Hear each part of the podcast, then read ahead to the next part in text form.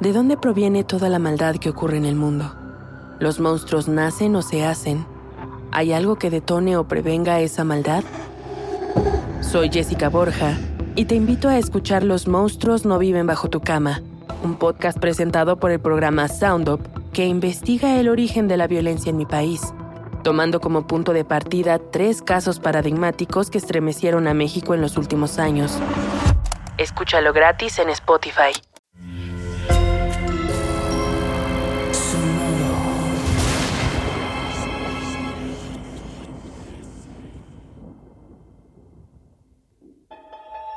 Portal Sonoro no se hace responsable de las visiones, pesadillas o encuentros cercanos del cuarto tipo que puedan suceder antes, durante o después de la experiencia. Para una experiencia sonora completa recomendamos audífonos para dejarte envolver por el mundo de Stephen.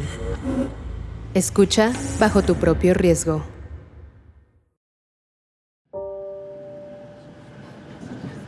Stephen va aferrado al reposabrazos de su asiento. Hace un calor infernal a pesar de que es invierno y siente la playera adherida a la piel. Las vías desdibujan el paisaje. La gente se mueve inquieta como leones enjaulados, como monstruos terribles que esperan la medianoche para salir del armario. Los sucios backpackers se quitan capas de ropa.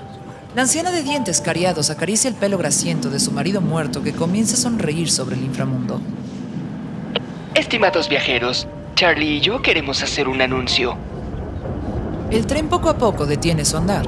Stephen mira por la ventana y solo ve fábricas abandonadas, grafitis obscenos y cristales rotos. Entre los escombros vaporosos y los restos de civilización surgen dos jóvenes, y esos como mariposas clavadas en un cuadro.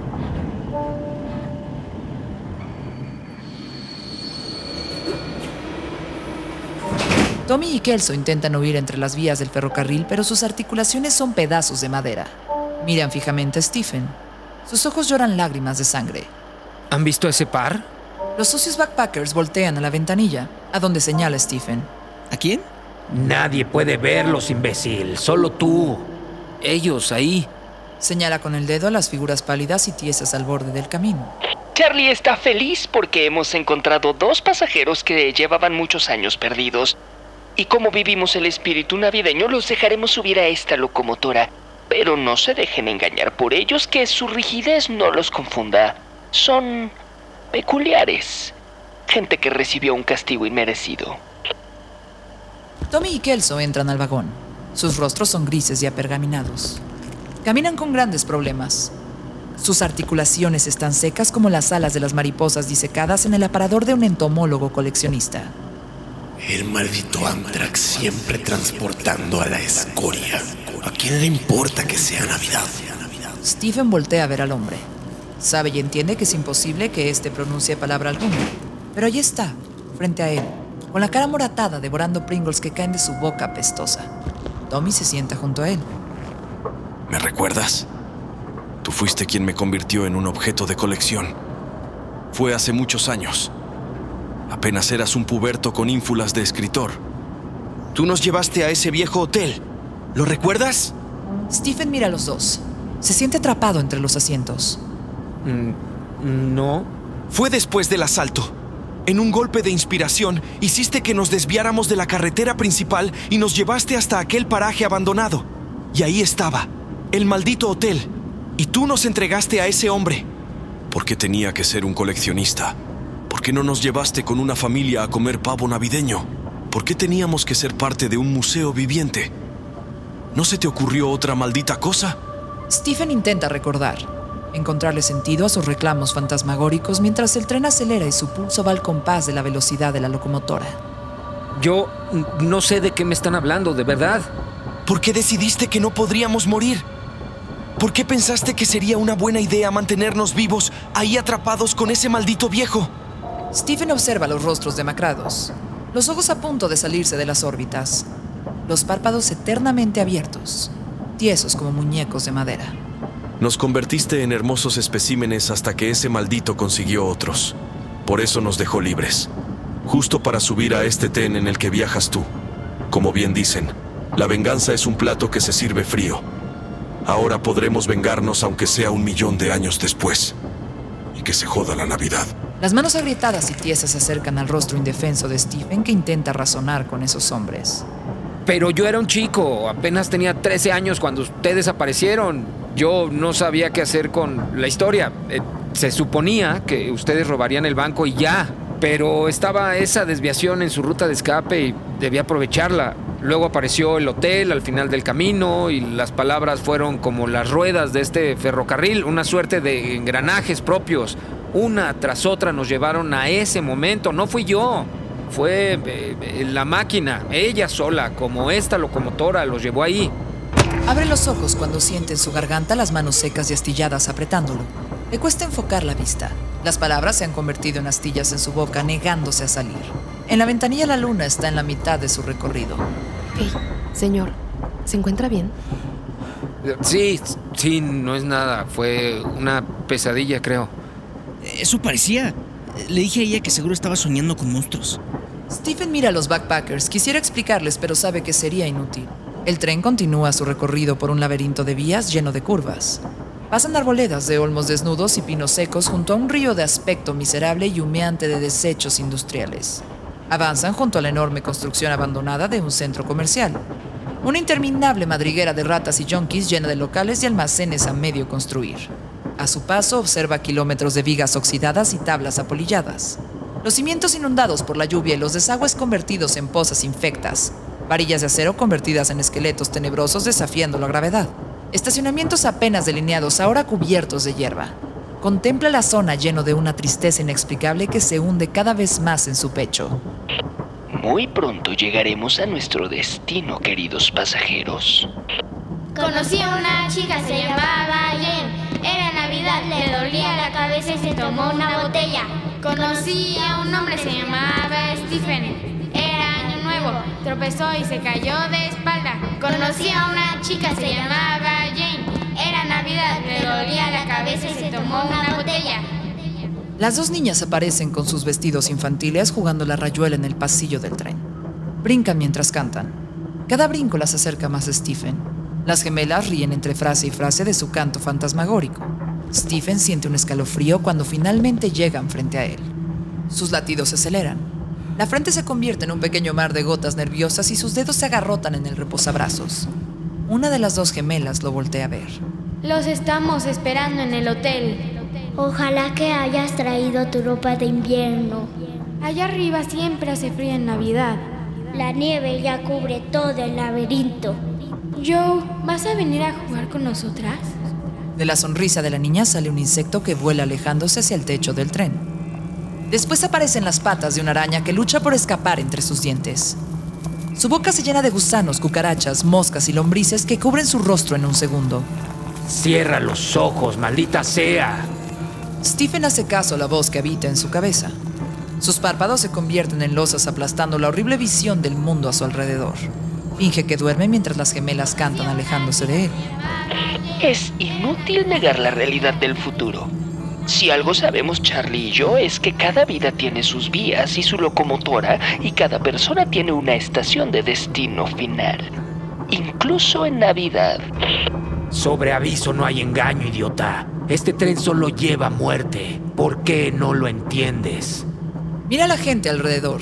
Al fondo del vagón están las niñas gemelas, los socios backpackers y la pareja de seguidores de Donald Trump, cuyo marido muerto sigue devorando papas que se pudren al contacto con su boca. Tommy y Kelso vuelven, tiesos como antiguos juguetes navideños. Los brazos duros, en alto, dirigidos a Stephen. Las gemelas brincan a su encuentro. Tommy y Kelso se detienen frente a ellas. Algo que no entienden impide que sigan su camino hacia él. Steven va a llegar al mismo destino que nosotras. No se lo van a llevar. Vamos a tener una gran fiesta de fin del año en el Stanley. Si quieren pueden venir. Allá en la nieve de las montañas rocosas, todos flotan. Stephen cierra los ojos, quiere que la pesadilla termine de una vez por todas. Ahí, en la penumbra de su mente, ve al pequeño Joe, con sus tres años corriendo desesperado por los pasillos de alfombra geométrica, mirando hacia atrás sobre su hombro, con los ojos dilatados, gritando a cada paso. Puede ver al fondo de la imagen una manguera de incendio que ha cobrado vida y persigue a su hijo. Abre los ojos. Es una premonición, imbécil. No debes llegar a ese hotel. Ese destino será tu final. Su mente es un remolino de imágenes y personas desconocidas que aparecen y desaparecen a la velocidad del tren. Las montañas rocosas empiezan a insinuarse a lo lejos. Colorado despunta en el horizonte y en el vagón los fantasmas se difuminan con los rayos del sol. En la ventana del tren las luces navideñas son largas estelas de colores que manchan las vías con arcoíris horizontales. Stephen duerme profundamente. Bienvenidos a Boulder, Colorado. Aquí deben bajar todos ustedes. Sí, tú también, Stephen. Tu destino está más cerca de lo que imaginas y es momento de que te registres en el hotel. Abre los ojos, asustado. Su cuerpo tiembla cuando recoge la maleta. Baja del tren y siente la respiración de la máquina, el vapor pestilente a muerte y los humos que destilan miedo. Los muertos van encontrando a sus familiares que los reciben con alegría navideña, aunque sus corazones hayan dejado de latir. Tienes que escapar, tienes que escapar. Junto a él pasan las niñas cantando. La pareja de fans de Donald Trump, Tommy, Kelso y los sucios backpackers. Caminan sin prisa sabiendo su destino. Entre todas las personas vestidas con horribles suéteres navideños y gorros de duende, a los compañeros de viaje de Stephen los espera un hombre de traje y sombrero negro, con los pómulos saltados, las manos huesudas y un rictus de dolor y tristeza infinita. El hombre mira a Stephen con una sonrisa amarga, se quita el sombrero y le hace una reverencia. Stephen siente escalofríos. Por ti vendré después de la fiesta de fin de año. Todos los pasajeros que viajaron con él se unen al hombre del traje negro y caminan junto a él. Stephen ve a un anciano con un cartel con su nombre debajo del logo del Hotel Stanley. Bienvenido, señor. La fiesta de fin de año no puede empezar sin usted. Su habitación está lista. Es la 217. Esperemos que encuentre todo lo que está buscando. Por ti vendré después de la fiesta de fin de año.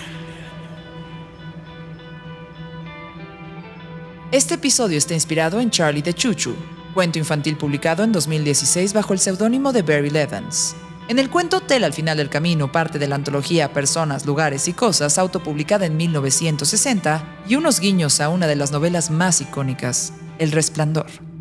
Feliz Navidad.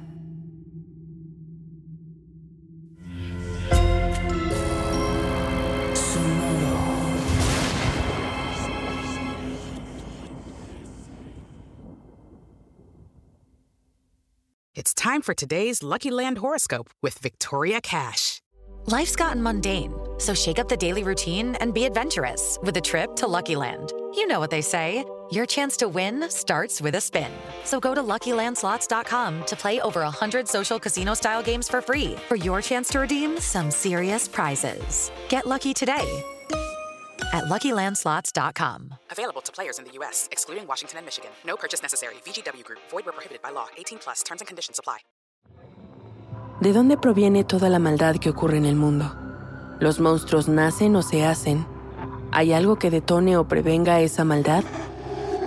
Soy Jessica Borja y te invito a escuchar Los monstruos no viven bajo tu cama, un podcast presentado por el programa Sound Up que investiga el origen de la violencia en mi país, tomando como punto de partida tres casos paradigmáticos que estremecieron a México en los últimos años. Escúchalo gratis en Spotify. Sé bienvenido a Tristan Terror, mi podcast donde comparto múltiples vivencias paranormales que mi propia audiencia me manda. Relatos sobre brujas, sectas, fenómenos extraños en distintos lugares conocidos de México. Adéntrate para que conozcas los relatos más aterradores de México. Y así esta noche, te aseguro tendrás dulces pesadillas. Escucha Tristan Terror en cualquier plataforma de podcast.